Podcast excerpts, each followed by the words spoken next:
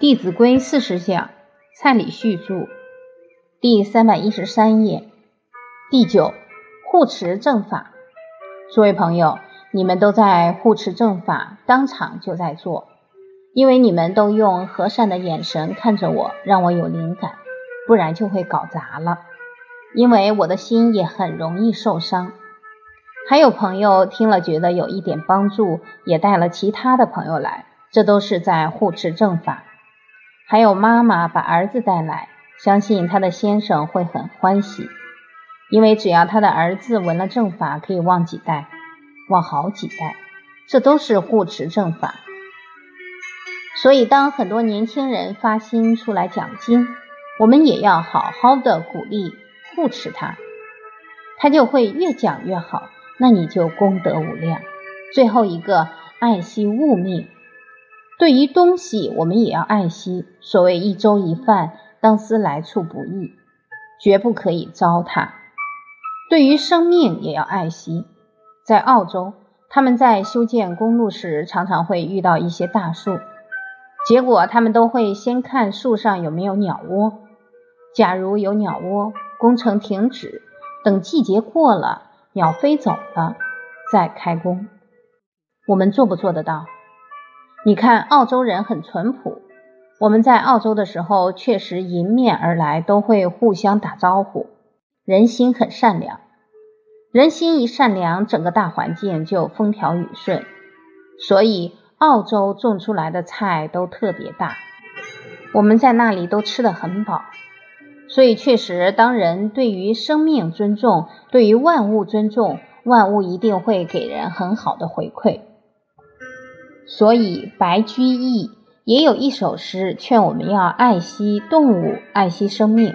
这一首诗是这样写的：“莫道群生性命微，一般骨肉一般皮。劝君莫打枝头鸟，子在巢中望母归。”我们应该用这一份同理心去爱护动物。现在有一些商人专门抓一些野鸟卖给小孩。我们能不能买？最好不要买。你越买，他越抓。当我们有共识，都不跟他买，他要的只是什么？钱。等他觉得赚不到了，他自然不会去抓。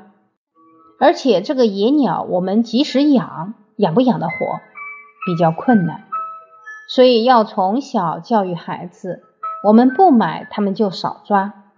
这样也不会让这些动物跟父母都离别了，也从小培养孩子的慈悲之心，这是十个善。那我们都知道如何去判断善，也知道哪一些是可以行善的，我们就要记住：见人善，即思齐，众去远，以见机。而且在行善的过程中，一定要记住：当仁不让于师。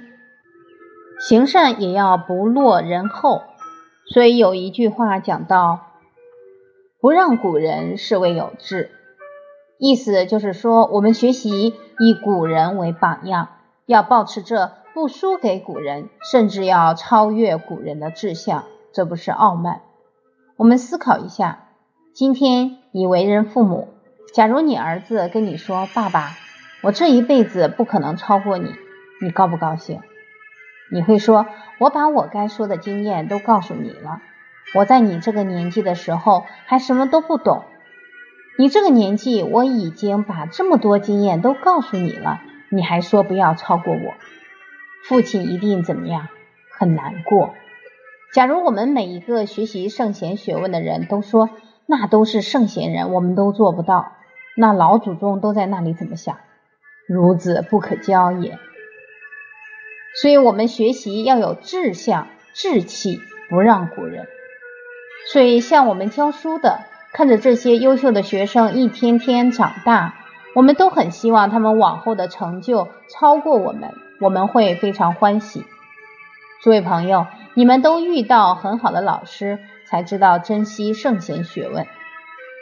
所以，我们要立身行道，要超过老师，老师才会觉得很安慰。所以学贵立志，你不要一开始目标就掉到最下面去。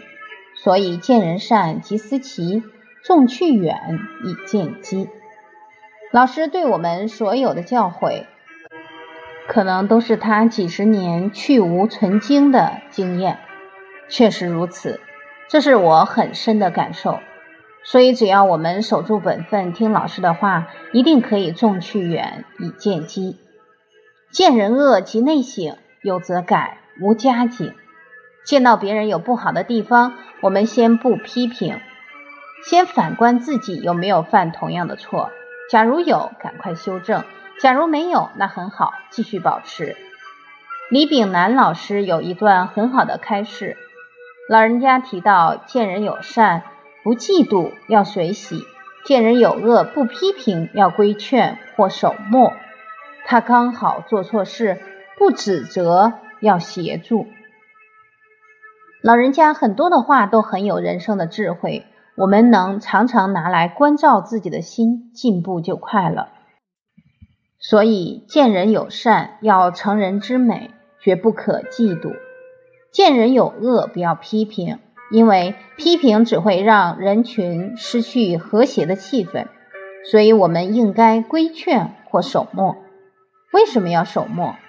时机还没有成熟，彼此间的信任还不够。